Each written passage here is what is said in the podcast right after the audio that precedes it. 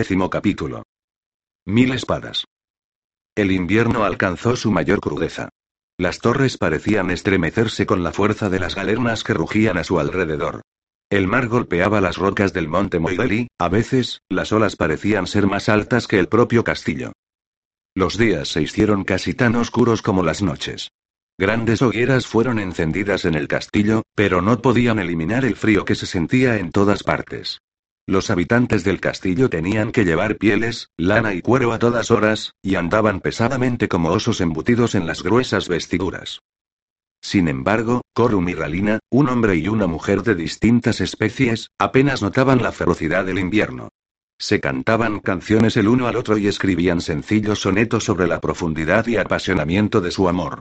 Era una locura que se había apoderado de ellos, si locura es lo que niega algunas realidades fundamentales, una locura agradable, una dulce locura. Pero una locura al fin y al cabo. Cuando hubo pasado lo peor del invierno, pero antes de que la primavera decidiera aparecer, cuando aún había nieve en las rocas al pie del castillo y apenas algunos pájaros cantaban en el gris firmamento sobre los bosques distantes y desnudos del continente, cuando el mar se había agotado y se movía hosco y oscuro junto a los acantilados, fueron vistos los extraños Mabden, que salieron cabalgando de entre los negros árboles avanzada la mañana, la respiración jadeante, los caballos tropezando en el suelo helado, y las armas y aparejos chocando entre sí. Fue Beldan el primero que los vio cuando se dirigió a las almenas para estirar las piernas. Beldan, el joven que había rescatado a Corum del mar, se volvió y se apresuró a entrar de nuevo en la torre y a descender corriendo los peldaños hasta que una figura le bloqueó el camino, riendo. El lavabo está arriba, Beldan, no abajo. Beldan inspiró y habló suavemente. Iba a vuestras habitaciones, príncipe Corum. Los he visto desde las murallas. Es un gran grupo de guerreros. El rostro de Corum se oscureció y pareció pensar en doce cosas al mismo tiempo. ¿Reconociste el grupo?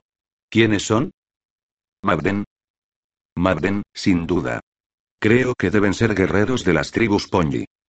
¿La gente contra quienes se construyó este margraviato? Sí. Pero no nos han molestado desde hace cien años.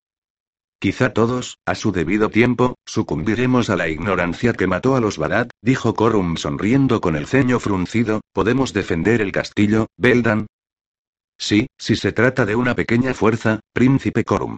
Las tribus Pony se encuentran normalmente desunidas y sus guerreros raramente se agrupan en bandas de más de 20 o 30. ¿Y crees que la de ahora es una fuerza pequeña? No, príncipe Corum, negó Beldan con la cabeza, temo que es grande. Más vale que avises a los guerreros. ¿Y los murciélagos? Duermen durante todo el invierno.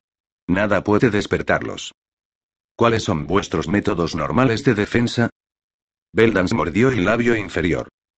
Y bien. Nada que merezca la pena nombrar. Ha pasado mucho tiempo desde que necesitamos pensar en tales cosas. Las tribus Pony aún temen al poder del Iwamanesh, su miedo incluso es supersticioso desde que la Tierra se retiró más allá del horizonte. Nos fiábamos de ese miedo. Entonces, haz lo que puedas, Beldan, y me reuniré contigo enseguida, en cuanto les haya echado una ojeada a esos guerreros. Por lo que sabemos, puede que no vengan en pie de guerra. Beldan se lanzó escaleras abajo y Corum subió a la torre y abrió la puerta, saliendo a las almenas. Vio que la marea empezaba a bajar y que, cuando lo hiciera del todo, el camino natural entre el continente y el castillo emergería. El mar era gris y frío, la playa aparecía desierta. Y allí estaban los guerreros. Eran hombres velludos montados en ponies también velludos y llevaban cascos de hierro con viseras plateadas en forma de caras brutales y malvadas. Vestían capas de piel de lobo o de lana, cotas de malla de hierro, chaquetas de cuero, pantalones de tela azul, roja o amarilla atados alrededor de los pies y hasta las rodillas con correas. Iban armados con lanzas, arcos, hachas y mazas. Y cada hombre llevaba una espada atada a la silla del ponji. Todas eran espadas nuevas, pensó Corum, porque brillaban como recién forjadas, incluso a la escasa luz de aquel día de invierno. Ya había varias filas de guerreros en la playa, y salían más cabalgando del bosque. Corum se enrolló la capa de piel de oveja alrededor del cuerpo con la mano sana y golpeó pensativamente con un pie en una de las piedras de las murallas, como para asegurarse de que el castillo era sólido. Volvió a mirar a los guerreros de la playa. Contó mil. Mil jinetes con mil espadas recién forjadas. Se estremeció. Mil yelmos de hierro se dirigían hacia el castillo Moirel. Mil máscaras de acero miraban a Corum a través del agua mientras la marea descendía poco a poco y el istmo comenzaba a asomar desde debajo de la superficie del mar. Corum tembló. Una bubia voló baja sobre la silenciosa tropa y graznó como aterrorizada, elevándose hasta las nubes. Un tambor de tono profundo comenzó a sonar en el bosque. La nota metálica era medida y lenta y creaba ecos que retumbaban en las aguas. Parecía que los mil jinetes no venían en son de paz. Beldan salió a reunirse con Corum. Estaba pálido. He hablado con la margravina y alertado a nuestros guerreros. Tenemos 150 hombres útiles. La margravina está consultando las notas de su marido. Escribió un tratado sobre el mejor modo de defender el castillo en el caso de que se produjera un ataque a este tipo. Sabía que las tribus Pony se unirían algún día, según parece. Me gustaría haber leído ese tratado, dijo Corum. Aspiró profundamente el aire helado, ¿no hay nadie aquí con verdadera experiencia de guerra? Nadie, príncipe. Pues debemos aprender rápidamente. Sí.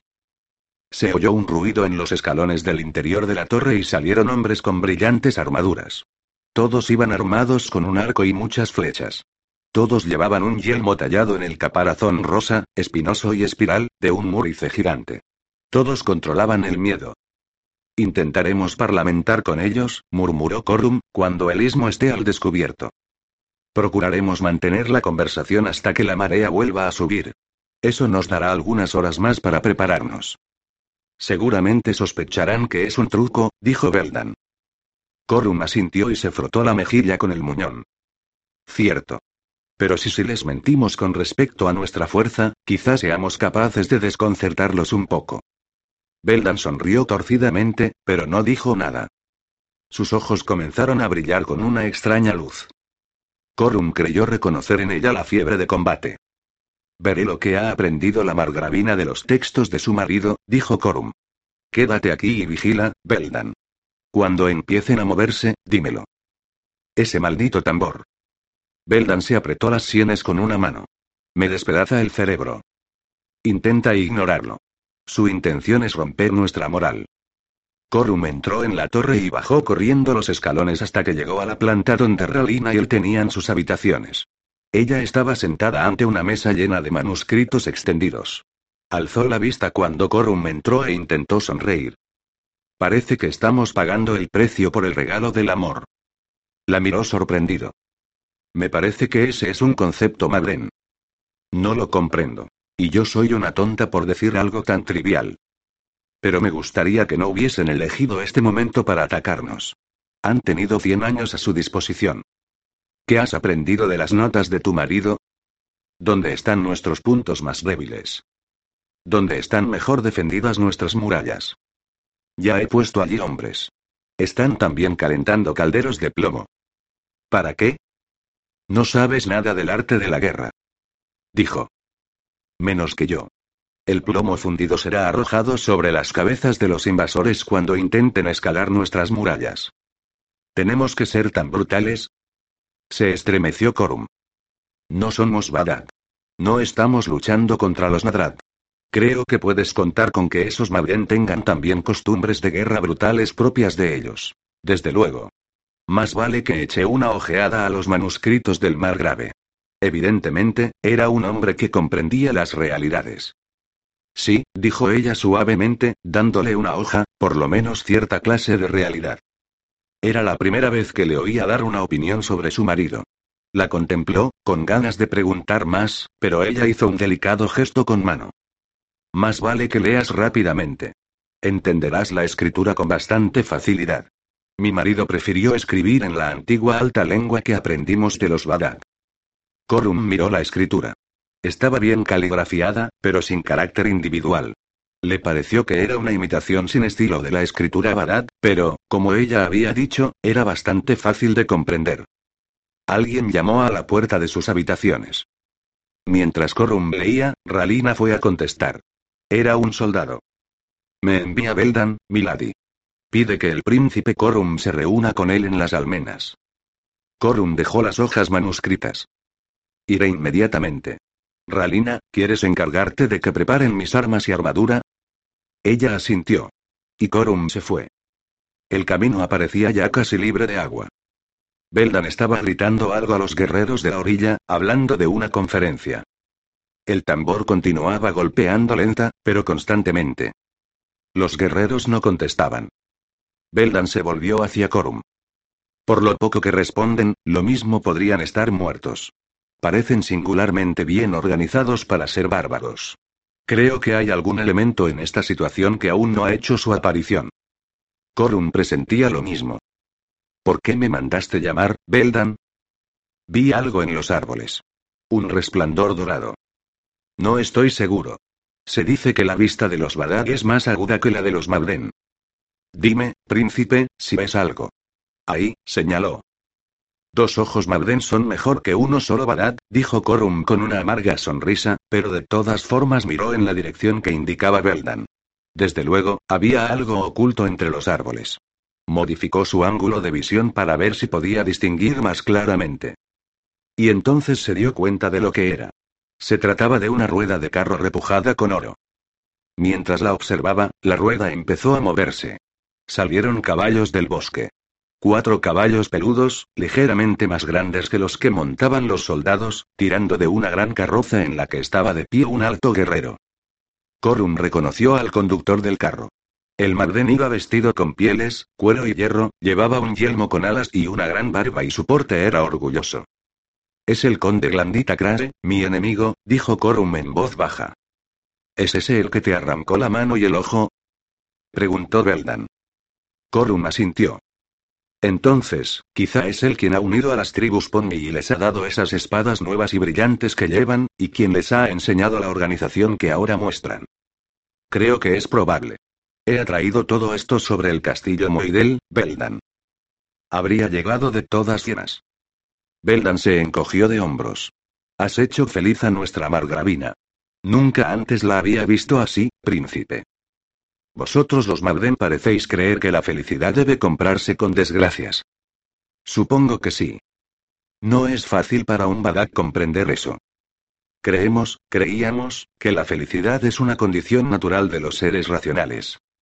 Surgieron otros 20 carros del bosque. Se colocaron tras Glandit para que el conde de Krae quedara entre los guerreros silenciosos y enmascarados y sus propios seguidores, los de Enledisi. El tambor dejó de golpear. Corum escuchó el reflujo de la marea. El istmo estaba completamente al descubierto. Debe haberme seguido, haberse enterado de dónde estaba y haber dedicado el invierno a reunir y entrenar a esos guerreros, dijo Corum. Pero, ¿cómo supo dónde te escondías? preguntó Beldan. Por respuesta, las filas de las tribus Pony se abrieron y Glandit condujo su carro hacia el camino.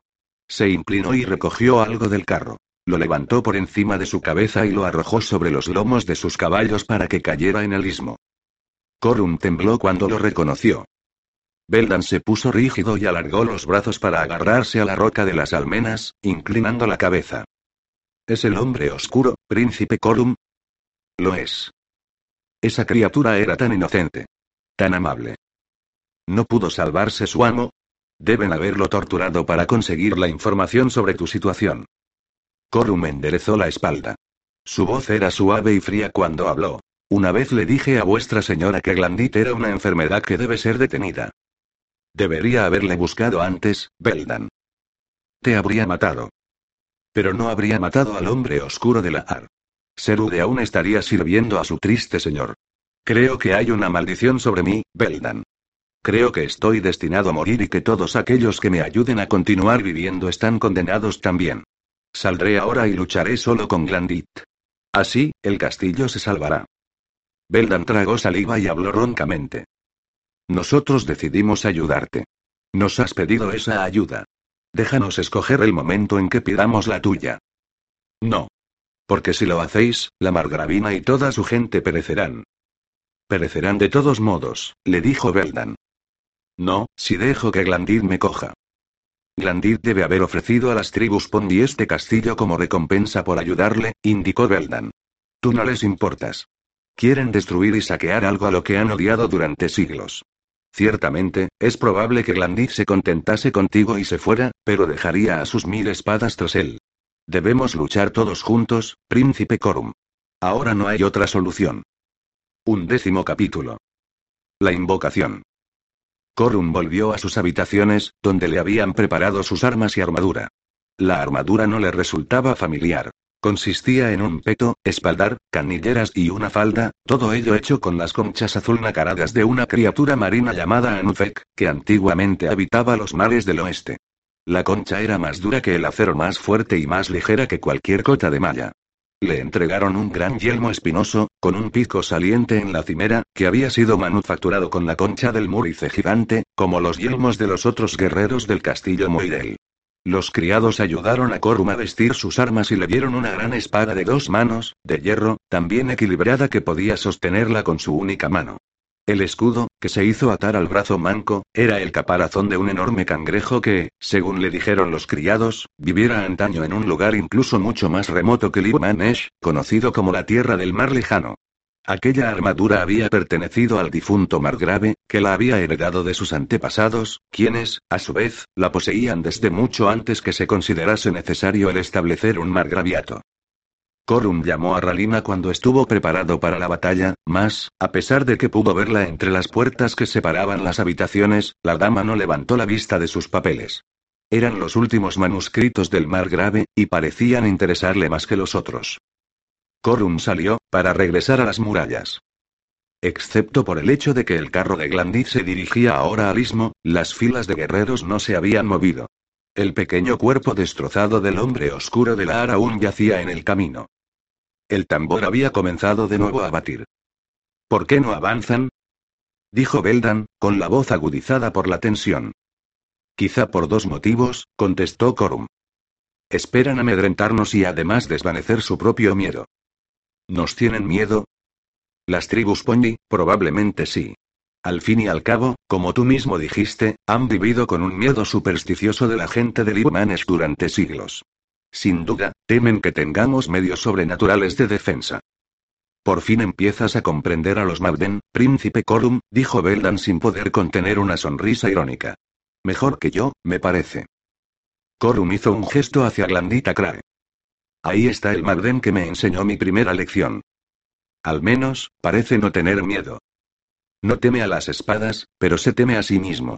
De todas las características de los Magden, diría que esa es la más destructiva.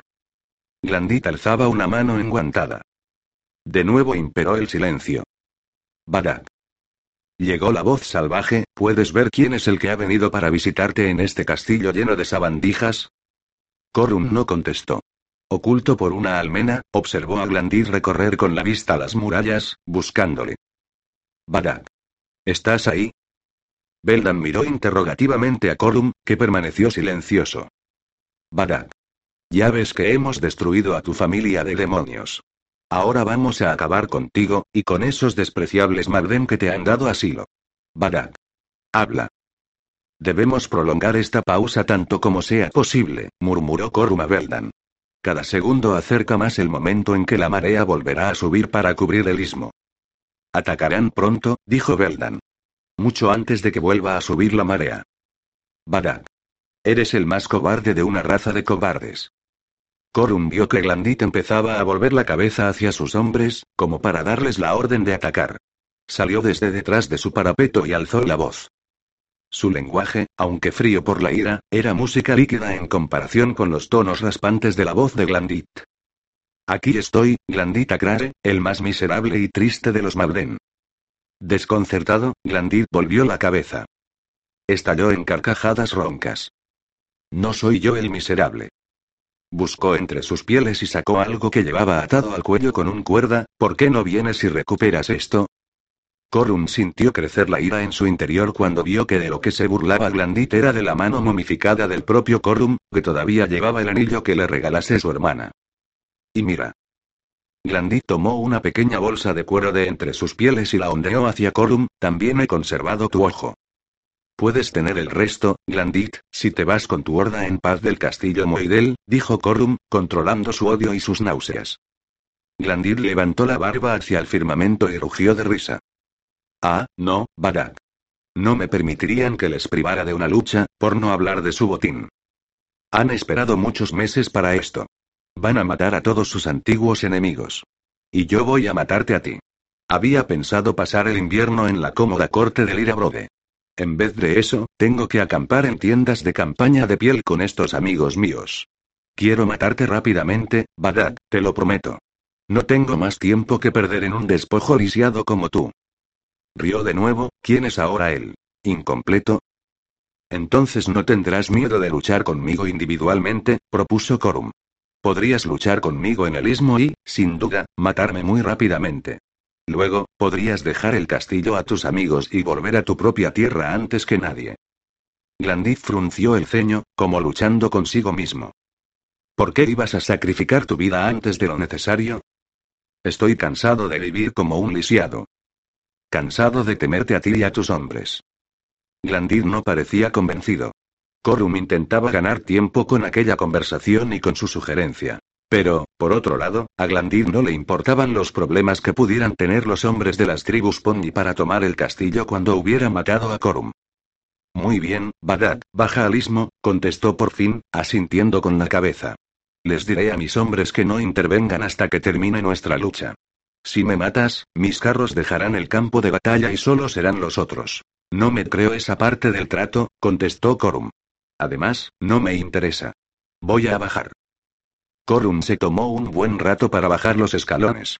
No quería morir a manos de Glandit, y sabía que si era Glandit el que sucumbía, debido a alguna circunstancia de la fortuna, los hombres del conde de Crae correrían a ayudar a su amo.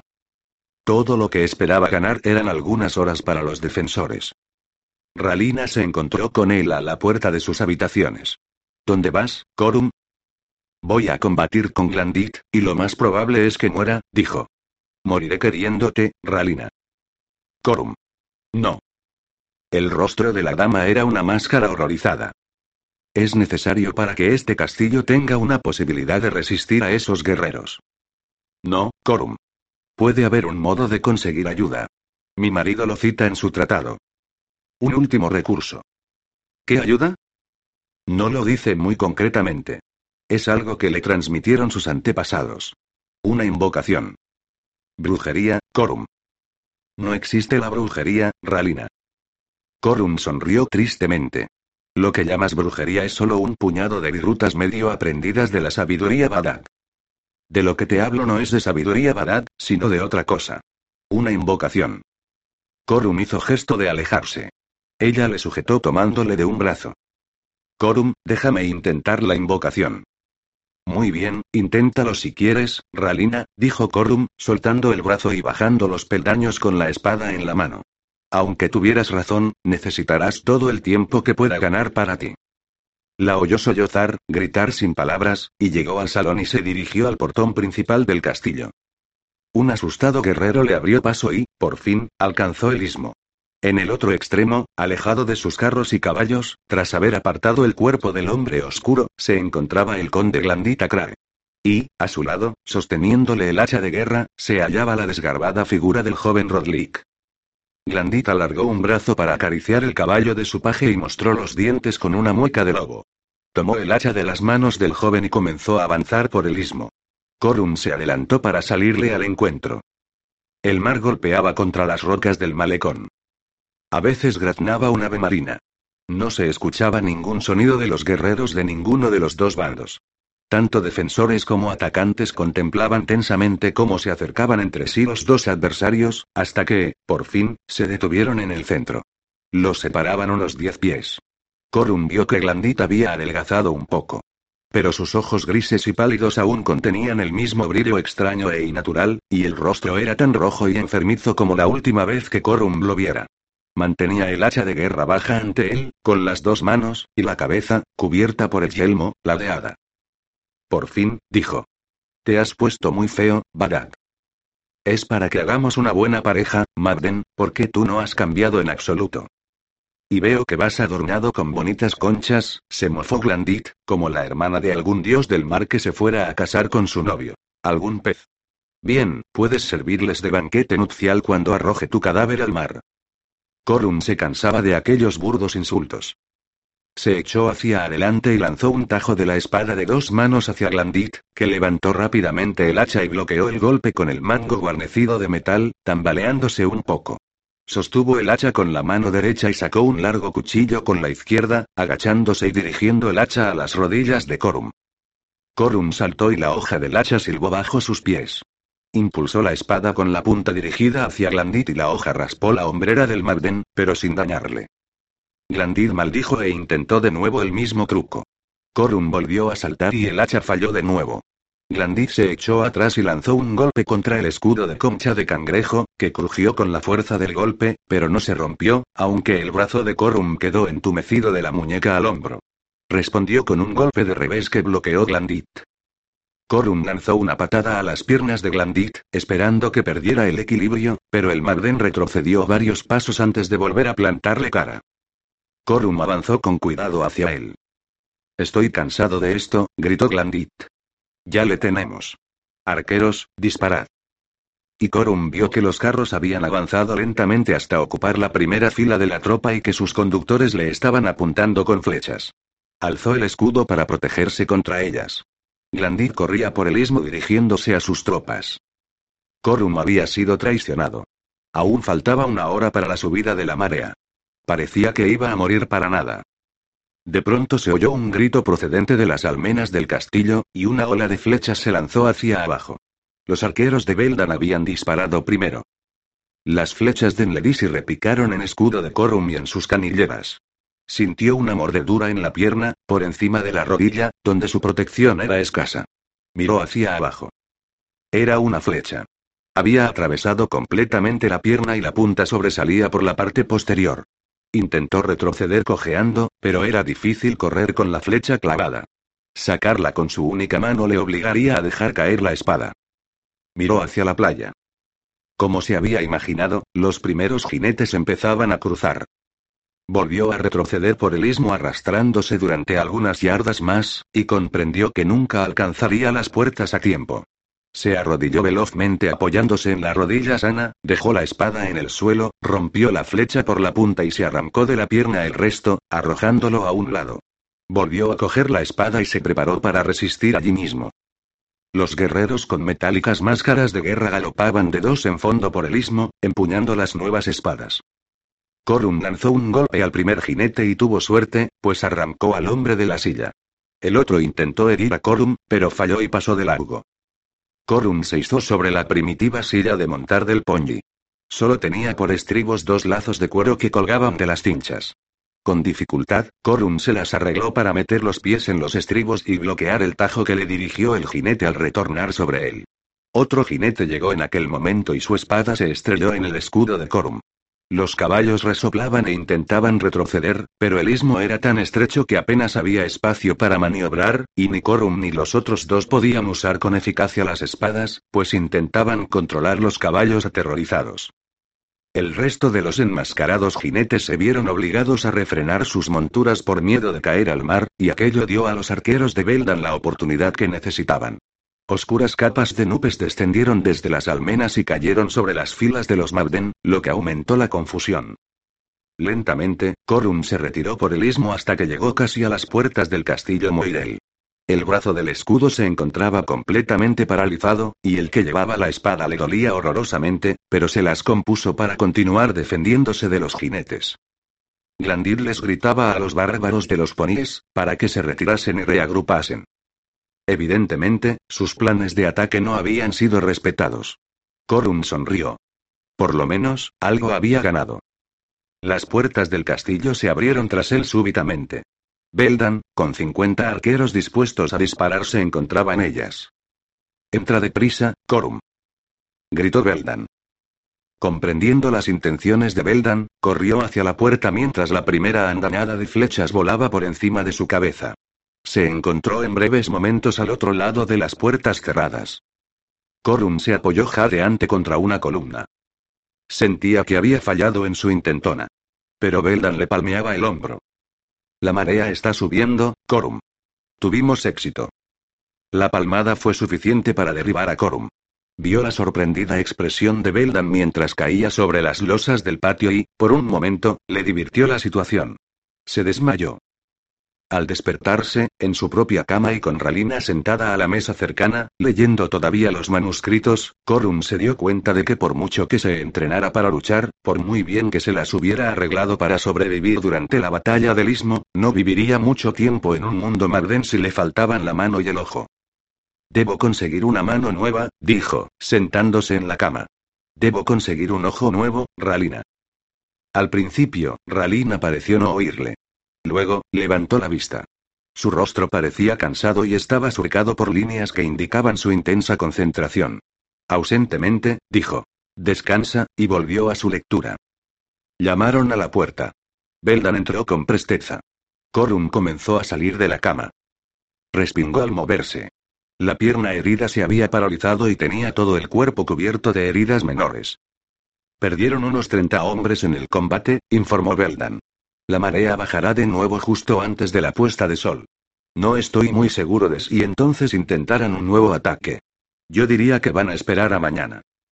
Depende de Glandit, dijo Corum, frunciendo el ceño. Si pensase que no esperamos un ataque nocturno, quizá lo hiciese. Pero si esos guerreros pony son tan supersticiosos como creemos, podrían resistirse a luchar de noche. Más vale que nos preparemos para un ataque con la próxima marea baja. Hay que vigilar los alrededores del castillo. ¿Cómo encaja eso con el tratado del mar grave, Ralina?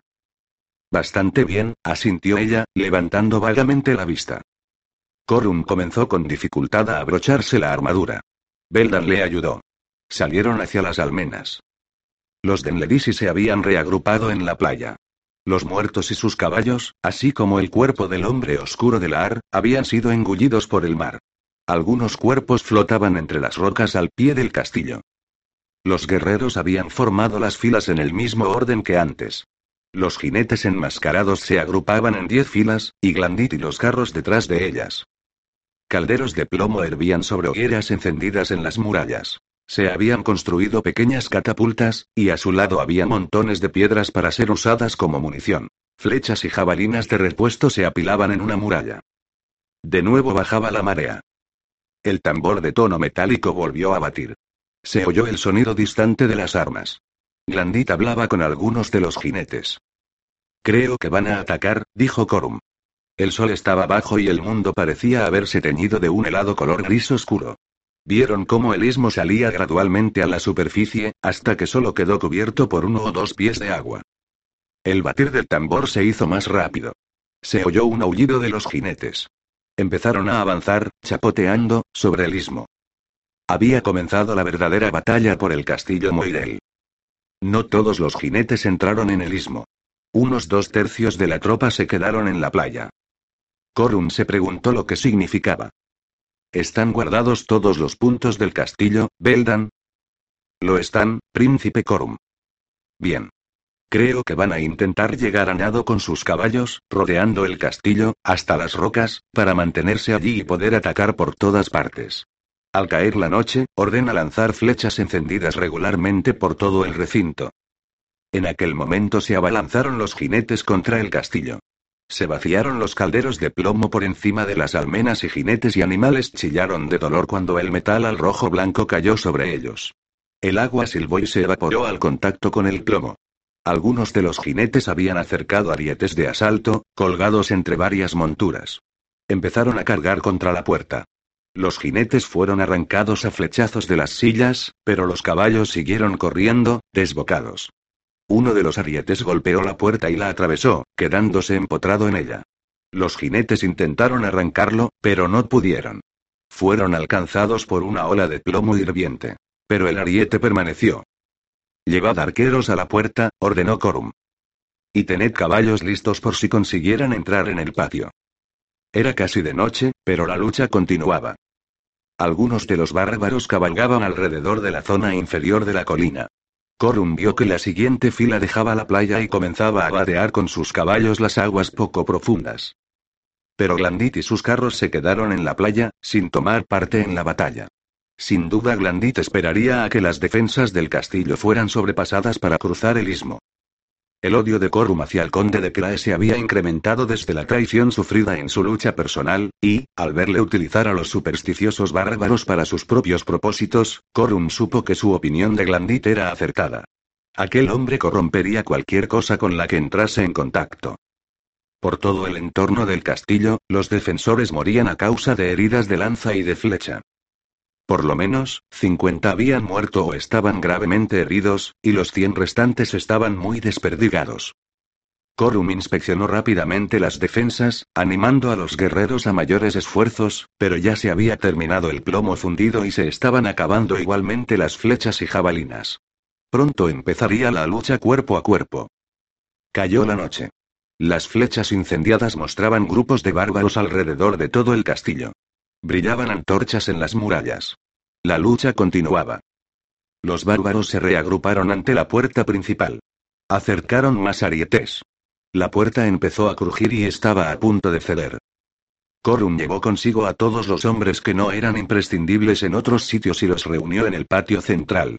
Montaron en sus caballos y formaron un semicírculo tras los arqueros, esperando a que los bárbaros penetraran en la fortaleza. Más arietes atravesaron la puerta y Corum oyó el ruido de espadas y hachas golpeando contra las maderas astilladas, en el exterior. De repente, entraron gritando y aullando. La luz de las antorchas se reflejaba en sus máscaras de metal, haciéndoles parecer aún más terribles y malvados. Sus ponies resoplaban y se alzaban sobre las patas traseras. Solo hubo tiempo para una andanada de flechas, y los arqueros se retiraron para dejar paso a Corum y su caballería para que cargaran contra los desconcertados bárbaros. La espada de Corum se estrelló contra una máscara, la atravesó y destrozó el rostro que ocultaba. La sangre salpicó y una antorcha cercana silbó al caer el líquido sobre ella. Olvidando el dolor de las heridas, Corum movió la espada de un lado a otro, arrancando jinetes de sus monturas, cabezas de los hombros, miembros de los cuerpos. Pero, poco a poco, los hombres que le quedaban y él mismo se vieron obligados a retroceder cuando nuevas oleadas de guerreros Pondi entraron en el castillo. Estaban arrinconados en el fondo del patio, donde una escalinata de piedra se curvaba hacia el piso superior. Los arqueros se habían situado allí, a lo largo de los peldaños, y comenzaron a disparar sobre los bárbaros. De estos, los que no estaban luchando directamente con los hombres de Corum, contestaron con jabalinas y flechas, y paulatinamente fueron cayendo los arqueros de Moirel. Corum miró a su alrededor sin dejar de luchar. Quedaban muy pocos hombres con él, quizá una docena, y en el salón había unos cincuenta bárbaros. La lucha tocaba a su fin. En pocos momentos sus aliados y él estarían muertos. Vio que Beldan empezaba a bajar las escaleras. Al principio, Corum creyó que traía refuerzos, pero solo llevaba con él a dos guerreros. Corum. Corum. Corum se enfrentaba a dos bárbaros. No pudo contestar. Corum. ¿Dónde está la señora Ralina? Corum sacó fuerzas de flaqueza. Lanzó un golpe al cráneo del primer bárbaro, matándole. Tiró al hombre de la silla propinándole una patada, se puso de pie sobre el lomo de su caballo y saltó a las escaleras. ¿Qué? ¿Está en peligro la señora Ralina? No lo sé, príncipe. No he podido averiguar dónde está. Temo. Corum subió corriendo las escaleras. Desde abajo, el ruido de la batalla cambiaba. Parecían venir gritos desconcertados de los bárbaros. Se detuvo y miró hacia atrás. Los bárbaros empezaban a retirarse en desbandada. Corum no podía comprender lo que pasaba, pero no tenía tiempo para quedarse a saberlo. Alcanzó sus habitaciones. Ralina. Ralina. No hubo respuesta. Aquí y allá se veían los cuerpos de sus propios guerreros y de los bárbaros que se las habían arreglado para introducirse en el castillo por ventanas y balcones pobremente defendidos. ¿Habría sido apresada Ralina por un grupo de bárbaros? Entonces, desde el balcón de la habitación de la dama, oyó un extraño sonido. Era un cántico distinto de todo lo que hubiera escuchado antes. Se detuvo. Después, cuidadosamente, se acercó al balcón. Ralina estaba en él, de pie, y estaba cantando. El viento movía sus ropas y las hacía ondear a su alrededor como extrañas nubes multicolores. Tenía los ojos fijos en la distancia y su garganta vibraba con los sonidos que producía. Se encontraba como en trance, y Corum no hizo ruido alguno, pero la observó atentamente. Las palabras que salmodiaba no pertenecían a ningún lenguaje que él conociera. Sin duda era una antigua lengua madren. Algo le hizo estremecerse. Ralina, justo entonces, cayó y se volvió hacia él. Pero no le veía. Aún en trance, se dirigió hacia Corum, pasó a su lado y entró en la habitación. Corum miró por encima de un contrafuerte.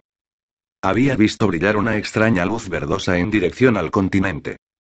No vio más, pero oyó los aullidos de los bárbaros que se lanzaban al mar cerca del istmo. No había duda de que se estaban retirando. Corum entró en la estancia. Ralina estaba sentada en una silla, junto a la mesa. Estaba rígida y no le oyó cuando murmuró su nombre. Esperando a que ella se recuperase del extraño trance, dejó el cuarto y corrió hacia las almenas exteriores.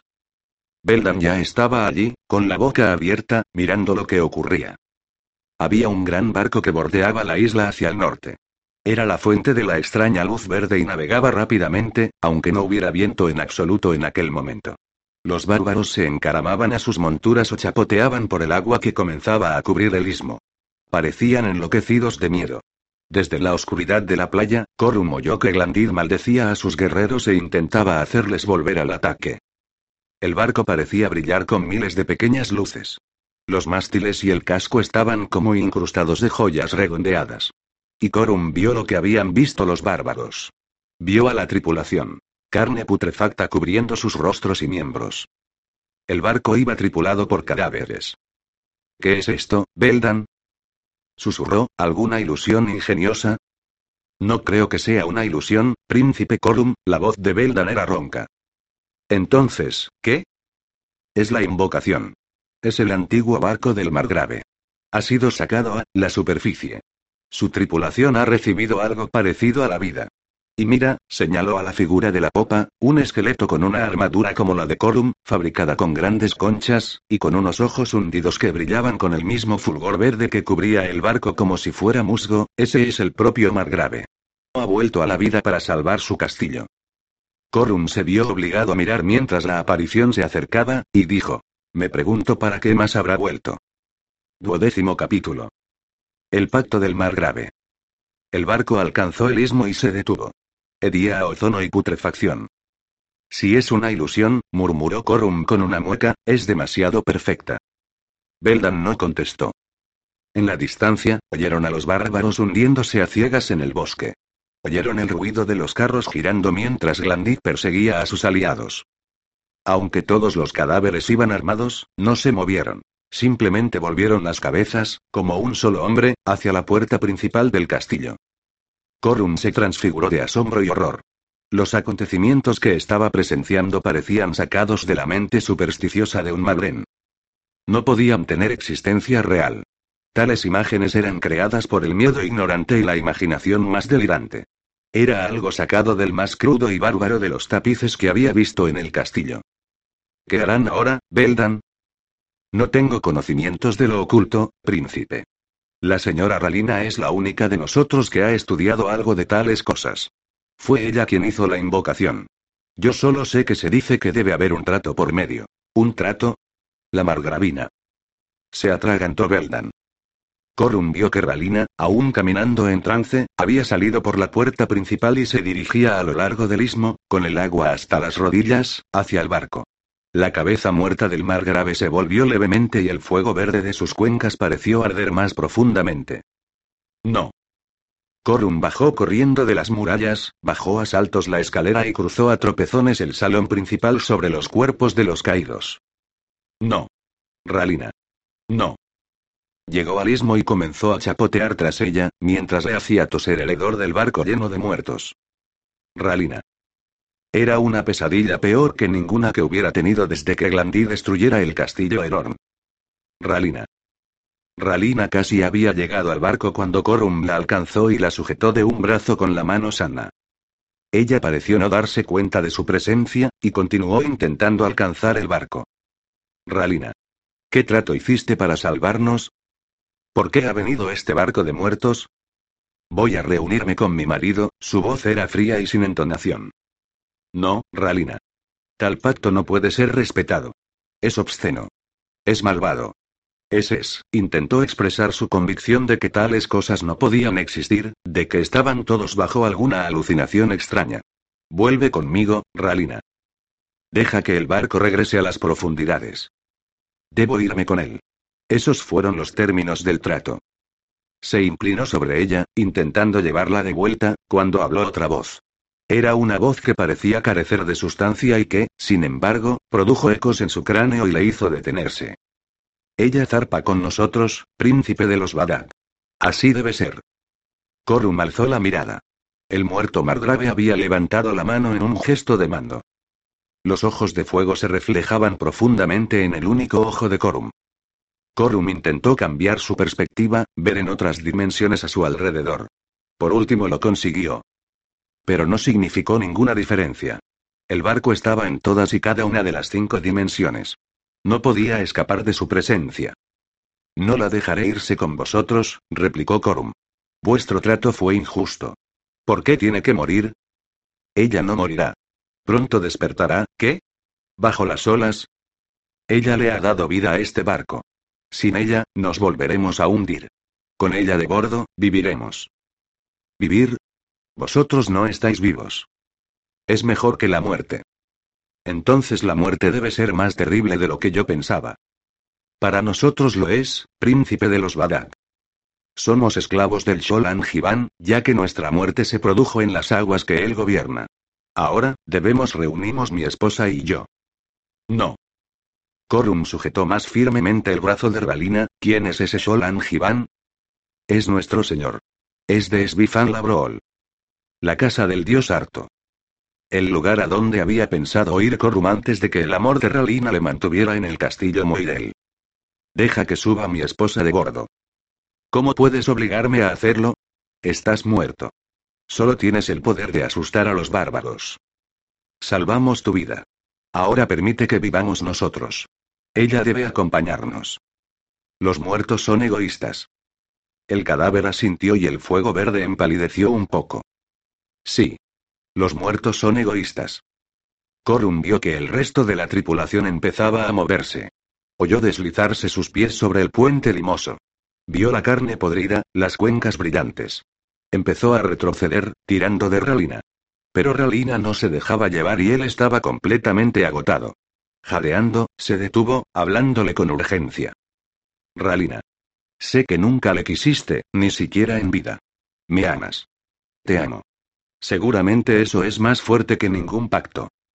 Debo reunirme con mi marido. La cadavérica tripulación había bajado al istmo y se dirigía hacia ellos. Corum había dejado su espada tras él. No llevaba armas. Atrás. Gritó, los muertos no tienen derecho a llevarse a los vivos. Los cadáveres continuaron avanzando. Détenlos. Gritó Corum al mar grave, en la popa del navío, llévame a mí en vez de a ella. Haz un trato conmigo. No puedo. Entonces déjame acompañarla. ¿Qué hay de malo en eso? Tendréis dos seres vivos para calentar vuestras almas muertas. El margrave pareció pensarlo. ¿Por qué lo harías? A los vivos no les gustan los muertos. Amo a Ralina. Es amor, ¿comprendes? ¿Amor? Los muertos no saben nada de amor. Y sin embargo quieres a tu mujer contigo. Ella propuso el pacto. Sholan Jivan la oyó y nos envió. Los fantasmales cadáveres los habían rodeado completamente. Corum sintió arcadas al sentir su olor. Entonces, iré con vosotros. El muerto Margrave inclinó la cabeza. Escoltado por los cadáveres que arrastraban los pies, Corum se dejó conducir junto con Ralina de bordo del barco. Estaba lleno de desechos del fondo del mar. Las algas que lo cubrían creaban el extraño fuego verde. Lo que Corum había tomado por joyas redondeadas eran lapas de colores incrustadas por todas partes. Todas las superficies estaban cubiertas de limo.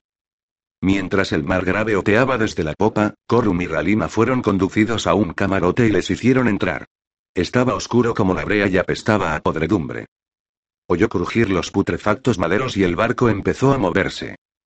Navegó rápidamente, sin viento ni ningún otro medio de propulsión comprensible. Se dirigía a Svian Fan Labrol, la isla de la leyenda, la casa del dios Arto. Libro segundo.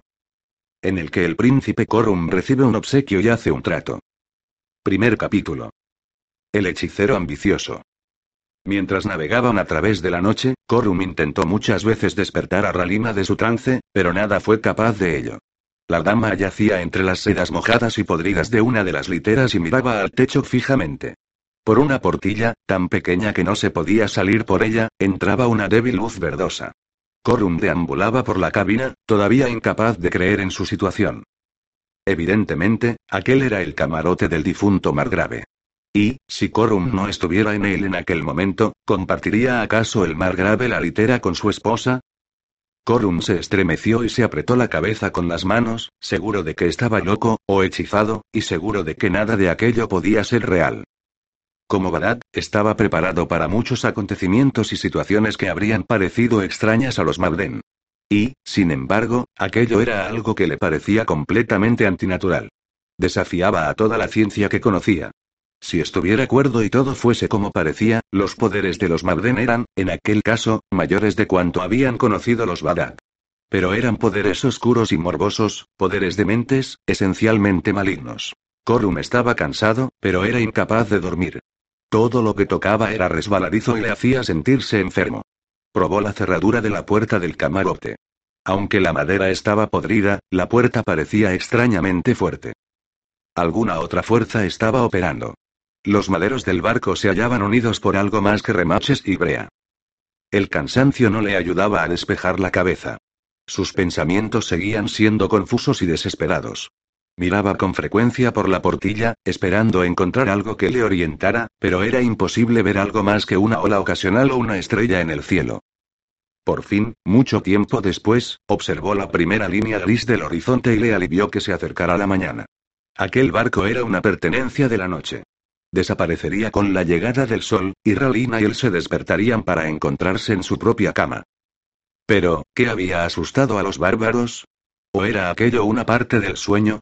Quizá su desmayo tras la puerta principal después de su lucha con Glandir le había producido una pesadilla febril.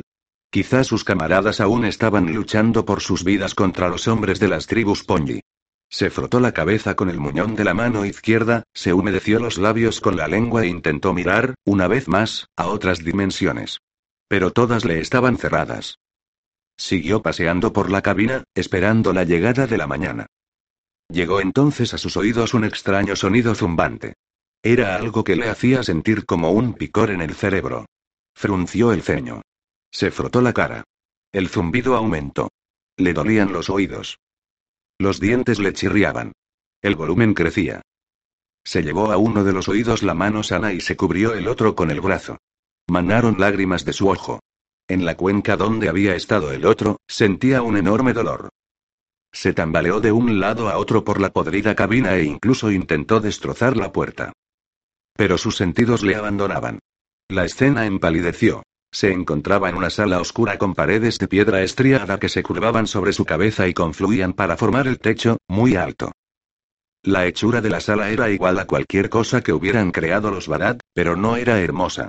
Era, por el contrario, siniestra. Le dolía la cabeza. El aire frente a él tembló con una pálida luz azul y, de repente, se encontró allí un joven alto. Su rostro era joven, pero los ojos parecían los de un anciano. Vestía una sencilla y amplia túnica de samita amarilla. Se inclinó, le volvió la espalda, caminó unos pasos y se sentó en un banco de piedra labrado en la propia pared. Corum frunció el ceño. ¿Crees que sueñas, señor Corum? Soy el príncipe Corum de la túnica escarlata, el último de la raza Badak. Aquí no hay más príncipe que yo, dijo el joven suavemente. No permito que los haya. Si comprendes eso, no habrá tensión entre nosotros. Sí, creo que sueño, se estremeció Corum. En cierto sentido, sueñas, desde luego. Como todos soñamos. Durante un tiempo, Badak, has estado atrapado en un sueño madren. Las reglas de los Malden controlan tu destino, y eso te ofende. ¿Dónde está el barco que me trajo hasta aquí? ¿Dónde está Ralina?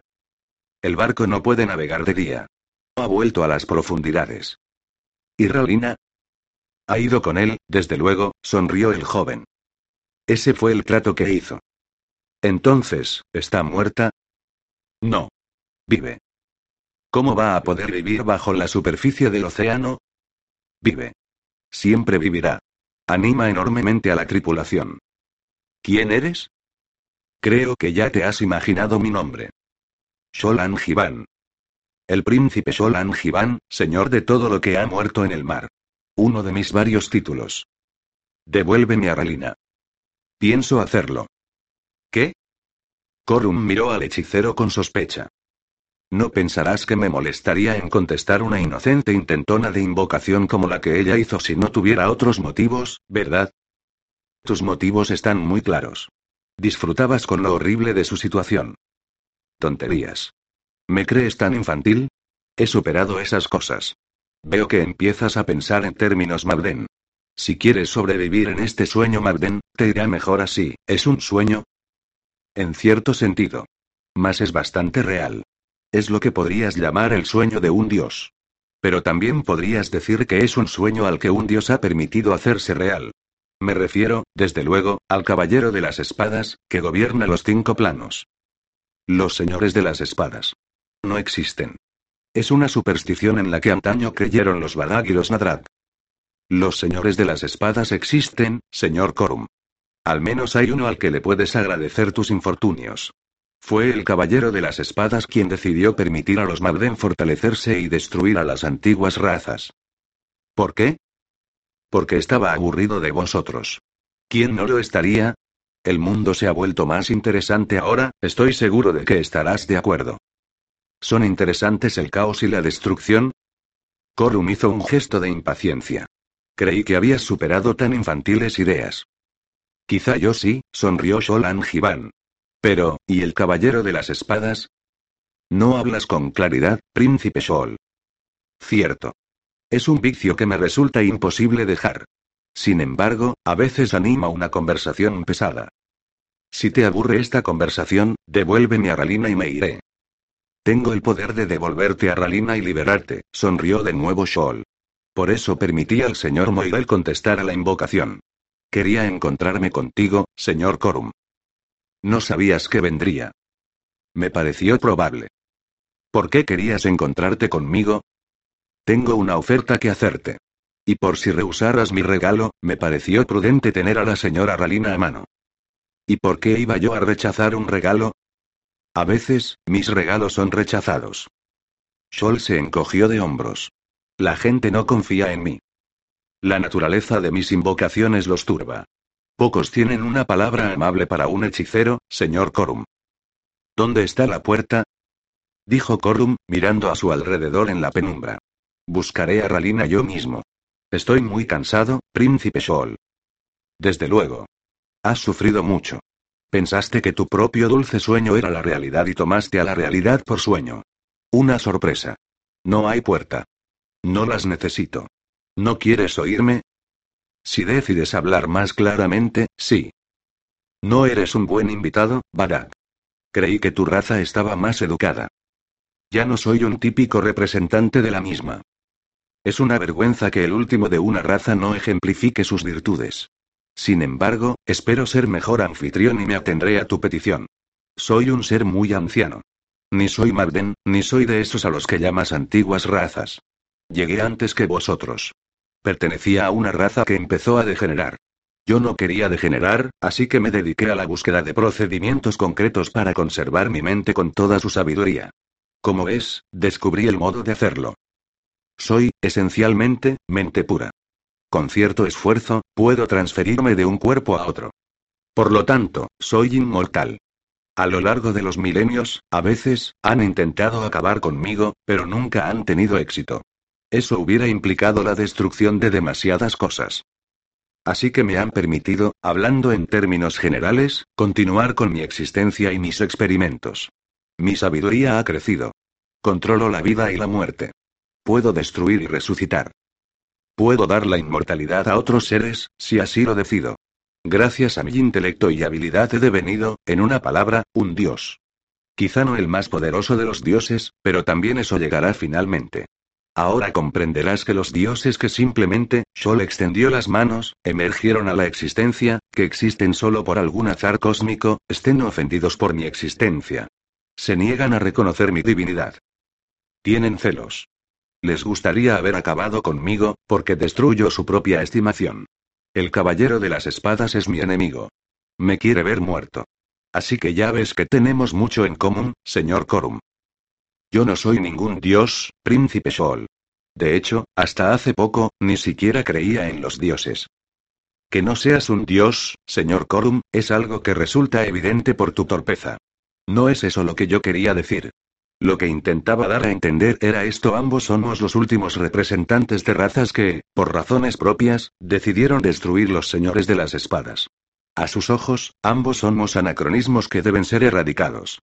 Del mismo modo que reemplazaron a mi pueblo por los Badag y los Nadrat, están reemplazando ahora a los Badag y Nadrat por los Mabden.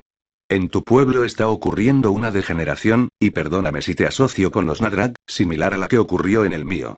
Como yo, has intentado resistirte a ella, luchar contra ella. Yo elegí la ciencia, tú la espada. Te dejaré la decisión de cuál fue la elección más sabia. Pareces muy miserable por el momento. Me encontrarás más señorial y benigno cuando alcance la posición de un dios mayor. ¿Me permites seguir, señor Corum?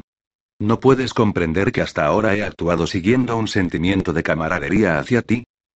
Nada de lo que has dicho hasta ahora parece mostrar tu amistad. Dije un sentimiento de camaradería, no amistad. Te aseguro, señor Corum, que podría destruirte en un instante, y también a tu amada.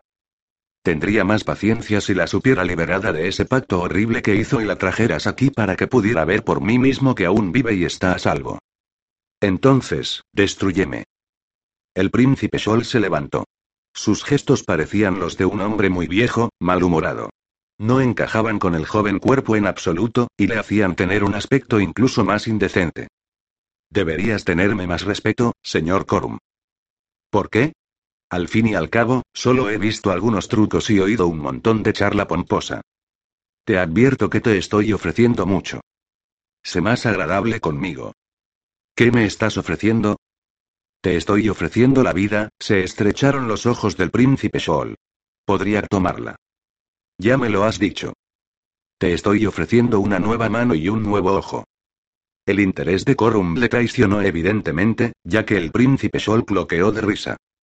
Te estoy ofreciendo el regreso de esa hembra Mabden por la que tienes tan perverso afecto. El príncipe Sol levantó la mano. Oh, de acuerdo. Te pido perdón. A cada uno, sus propios placeres supongo. Te estoy ofreciendo la oportunidad de venganza sobre el causante de tus males. ¿Glandita Crase? No, no, no. El caballero de las espadas. El caballero de las espadas. El que permitió que los Mabden, para empezar, echasen raíces en este plano. ¿Y qué hay de Glandit? He jurado destruirle. Y tú me llamas miserable. Tus ambiciones son minúsculas. Con los poderes que te estoy ofreciendo, puedes destruir a todos condes Magden que quieras. Continúa. Continúa. Continúa. ¿No te he ofrecido suficiente? No dices cómo piensas convertir esas ofertas en algo más que saliva malgastada. Ah, eres insultante. Los Magden balbucean cuando me materializo. Algunos de ellos mueren de miedo cuando manifiesto mis poderes. He visto últimamente demasiados horrores, dijo el príncipe Corum. Eso no debería significar ninguna diferencia. Tu problema es, Bagdad, que esos horrores que utilizo son horrores Magden. Te asocias con los Magden, pero aún eres un Bagdad. Las pesadillas de los Magden te asustan menos que a los propios Magden. Si hubieras sido un Magden, me habría resultado más fácil convencerte. Pero no puedes utilizar a un Magden para la tarea que tienes en mente, sonrió Corum, ¿estoy en lo cierto? Tu inteligencia se agudiza. Esa es exactamente la verdad. Ningún Magden podría sobrevivir a lo que tú debes sobrevivir. Y ni siquiera estoy seguro de que un Balak. ¿Cuál es la misión? Robar algo que necesito para satisfacer mis ambiciones. ¿No lo puedes robar tú mismo? Desde luego que no. ¿Cómo podría dejar mi isla? Me destruirían de seguro. ¿Quién te destruiría? Mis rivales, desde luego, los señores de las espadas y todos los demás. Sobrevivo solo gracias a que me protejo con toda clase de dispositivos y hechizos que, aunque es este momento pueden romper, no se atreven por miedo a las consecuencias. Romper mis hechizos podría llevar a la disolución de los mismísimos quince planos y a la extinción de los propios señores de las espadas. No, debes robarlo por mí. Nadie más en todo este plano tendría suficiente valor o motivos. Porque, si lo haces, te devolveré a Ralina. Y, si aún lo deseas, tendrás el poder de vengarte de Glandita Crae. Pero, te lo aseguro, el único culpable de la existencia de Glandit es el caballero de las espadas, y robándole ese objeto de que te hablo, te habrás vengado completamente. ¿Qué debo robar? preguntó Corum. Su corazón, señor Corum, cloqueó Shoal. ¿Quieres que mate a un dios y le arranque el corazón? Evidentemente no sabes nada de los dioses. Si mataras al caballero, las consecuencias serían inimaginables. No tiene el corazón en el pecho. Está mejor guardado que eso. Conserva el corazón en este plano, el cerebro en otro, y así sucesivamente. Eso le protege, ¿lo entiendes? Tendrás que explicármelo mejor más tarde, suspiró Corum. Ahora, libera a Ralina de ese barco e intentaré hacer lo que me pides. Eres demasiado obstinado, señor Corum. Si soy el único que puede ayudarte a desarrollar tus ambiciones, príncipe Shool, seguramente puedo permitírmelo. Me alegro de que no seas inmortal, señor Corum, los labios jóvenes se curvaron en una mueca casi madren. Tu orgullo solo me molestará durante unos cientos de años como máximo. Muy bien, te mostraré a Ralina. Te haré ver que está sana y salva. Pero no la liberaré. La mantendré aquí y te la devolveré cuando me traigas el corazón del caballero de las espadas. ¿Para qué quieres el corazón? Puedo hacer muy buenos tratos con él. Puedes tener las ambiciones de un dios, pero empleas los métodos de un vendedor ambulante, señor Scholl. Príncipe Scholl. Y creo que deberías saber que tus insultos no me afectan. Ahora. Scholl desapareció en una nube de humo verde lechoso que vino de ninguna parte. En el humo se formó una escena. Corun vio el barco de los muertos y la cabina. Vio el cuerpo del margrave abrazando la carne viva de su esposa, Ralina, la margravina. Y Corum vio que Ralina gritaba horrorizada, pero incapaz de resistirse. Dijiste que no se le haría daño. Shol. Dijiste que estaría a salvo. Y lo está, en brazos de un esposo amante. La voz llegó ofendida de ninguna parte. Suéltala, Shol. La escena se disolvió. Ralina estaba en pie en la sala sin puerta, jadeando y aterrorizada. Corum. Dijo. Corum corrió a abrazarla, pero ella se retiró con un estremecimiento. ¿Eres Corum? ¿Eres algún fantasma? Hice un trato para salvar a Corum. Soy Corum. He hecho un trato a mi vez para salvarte, Ralina. No me di cuenta de que sería tal locura. No comprendí los términos. Él iba a. Incluso los muertos tienen sus placeres, señora Ralina, tras ellos estaba una criatura antropoide vestida con chaqueta y pantalones verdes. Observó con placer el asombro de Corum. Tengo varios cuerpos que puedo utilizar. Este era un antepasado Nadrag, creo. De alguna de esas razas. ¿Quién es, Corum? preguntó Ralina. Se acercó a él y él la abrazó confortadoramente. Todo su cuerpo temblaba. Su piel estaba extrañamente húmeda. Este es Sholan. Dice ser un dios. Fue él quien hizo que respondieran a tu invocación. Me ha ofrecido cumplir una misión para él a cambio de dejarte vivir aquí a salvo hasta que yo vuelva. Luego, podremos irnos juntos. Pero, ¿por qué? No eres tú quien me interesaba, sino tu amante, dijo con impaciencia Shool, ahora que he roto mi promesa a tu marido, he perdido mi poder sobre él. Resulta irritante. ¿Has perdido tu poder sobre el Margrave Moidel? Preguntó Ralina. Sí, sí. Está completamente muerto. Representaría un esfuerzo demasiado grande resucitarle de nuevo. Te doy las gracias por liberarle, dijo Ralina. No fue mi deseo. El señor Corum me obligó a hacerlo. El príncipe Sol suspiró. Sin embargo, hay muchos más cadáveres en el mar. Supongo que tendré que encontrar otro barco. Ralina se desmayó. Corum la sostuvo con el brazo sano. Ya lo ves, dijo Sol con un gesto de triunfo. Los Mabden me temen mucho. Necesitaremos comida, ropa limpia, camas y demás, dijo Corum, antes de seguir discutiendo contigo, Sol. Sol se desvaneció. Poco después, la gran sala estaba llena de mobiliario y de todo lo que Corum había pedido. Corum no podía dudar de los poderes de Shool, pero dudaba de la cordura de aquel ser. Desnudó a Ralina, la lavó y la metió en la cama. Ella se despertó en aquel preciso momento, con la mirada aún llena de miedo, pero sonrió a Corum. Ya estás a salvo, le dijo. Duerme. Y ella durmió. Corum se bañó y revisó la ropa que había para él. Frunció los labios al coger las vestiduras dobladas y descubrir la armadura y armas que también le habían dejado. Eran ropas Badak. Incluso había una túnica escarlata que casi seguramente era la suya propia. Empezó a pensar en las implicaciones de su alianza con el extraño e inmoral hechicero de Svian.